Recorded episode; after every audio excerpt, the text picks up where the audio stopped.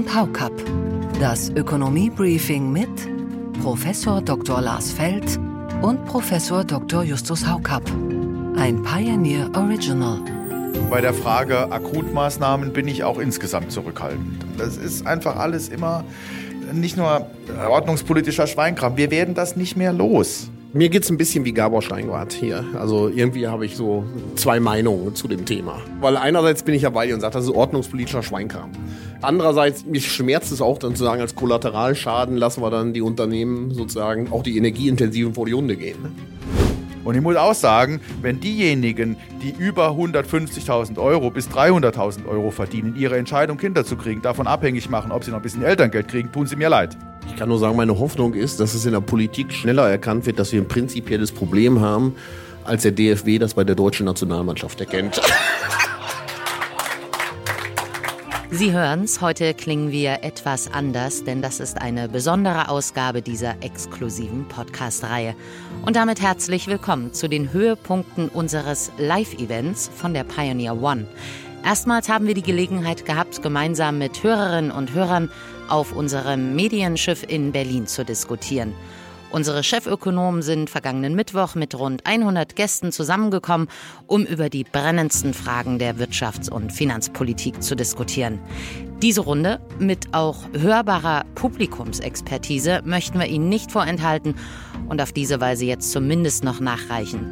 Eröffnet worden ist der Abend von unserem Chefpionier Gabor Steingart Somit bekommen Sie auch ihn mal zumindest kurz hier zu hören. Hatten wir ja auch noch nicht. Wir hoffen, Sie finden Gefallen an all dem. In diesem Sinne, gute Unterhaltung. Einen schönen guten Abend allerseits. Mein Name ist Gabor Steingart und ich freue mich, dass wir diesen Abend gemeinsam hier auf der Pioneer One verbringen können.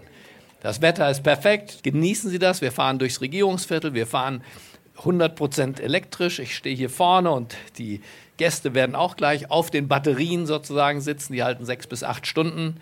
Das Schiff ist zwölf Meter länger als die Mayflower, mit der unsere Vorvorfahren es immerhin nach Amerika geschafft haben. Damals äh, gab es allerdings auch Tote und eine Geburt. Beides werden wir heute nicht haben, es sei denn, Sie haben, es, äh, es sei denn, Sie haben wildeste Sachen vor.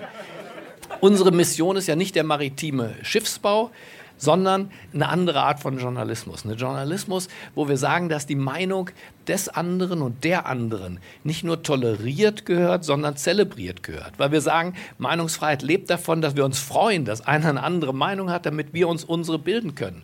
Und manche haben ja zwei Autos, manche haben auch zwei Partner.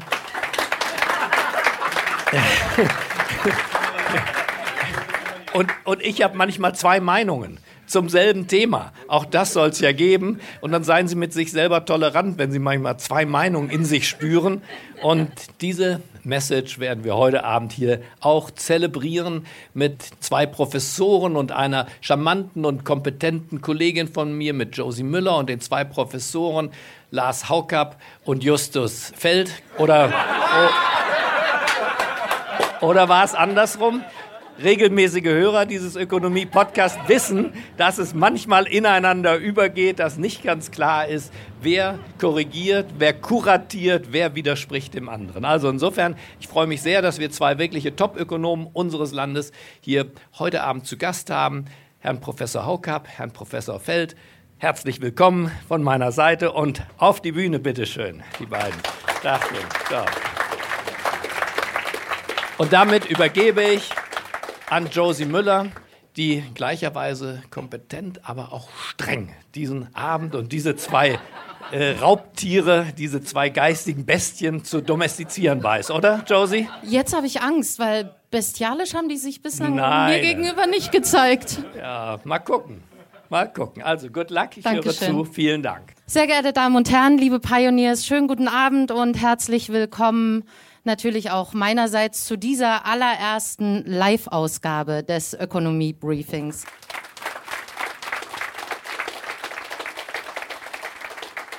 Wenn wir auf die aktuelle Situation bei uns gucken, wir haben eine stagnierende Wirtschaft, wir haben ein Problem mit der Verschuldung, sozialpolitische Herausforderungen, drängendes Klimaproblem.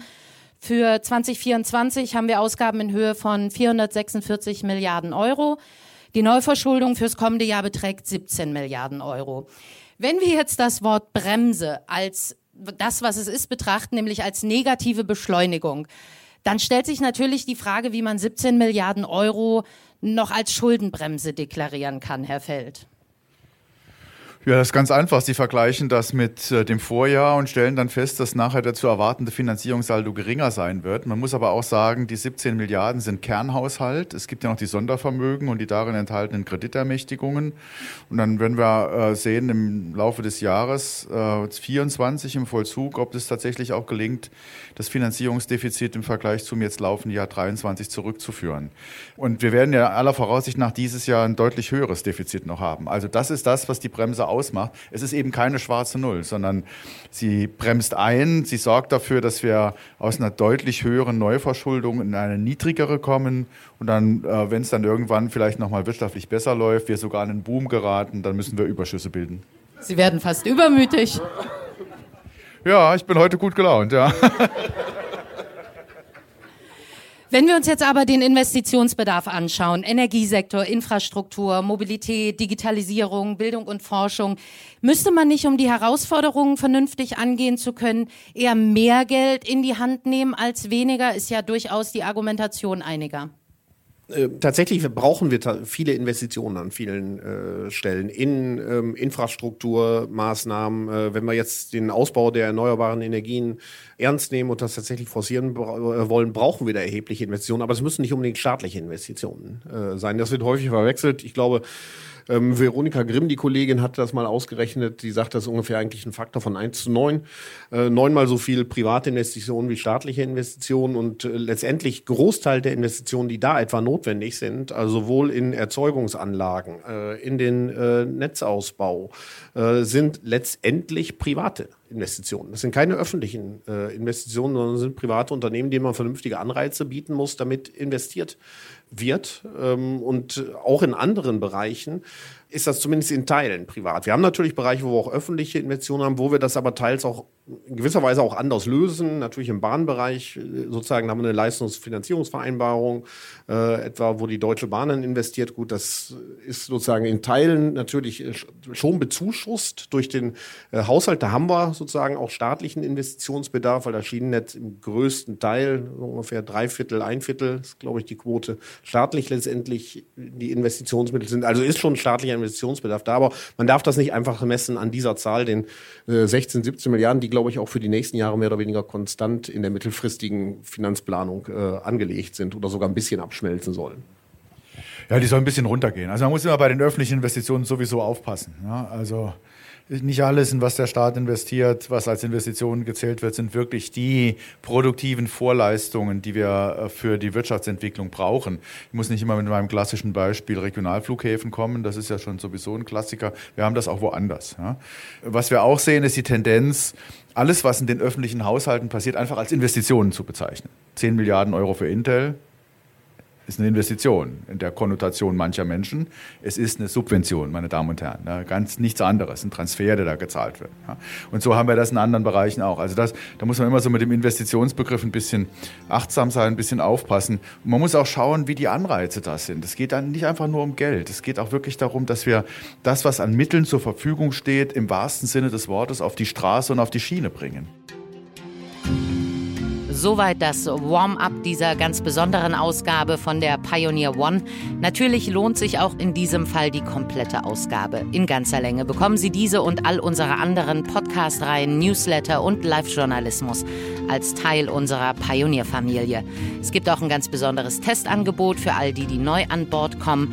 Probieren Sie es einfach mal aus. Alle Informationen dazu finden Sie auf thepioneer.de. Wir würden uns freuen, Sie in aller Ausführlichkeit dabei zu haben. Feld und Haukapp. Das Ökonomie-Briefing mit Professor Dr. Lars Feld und Professor Dr. Justus Haukapp. Ein Pioneer Original.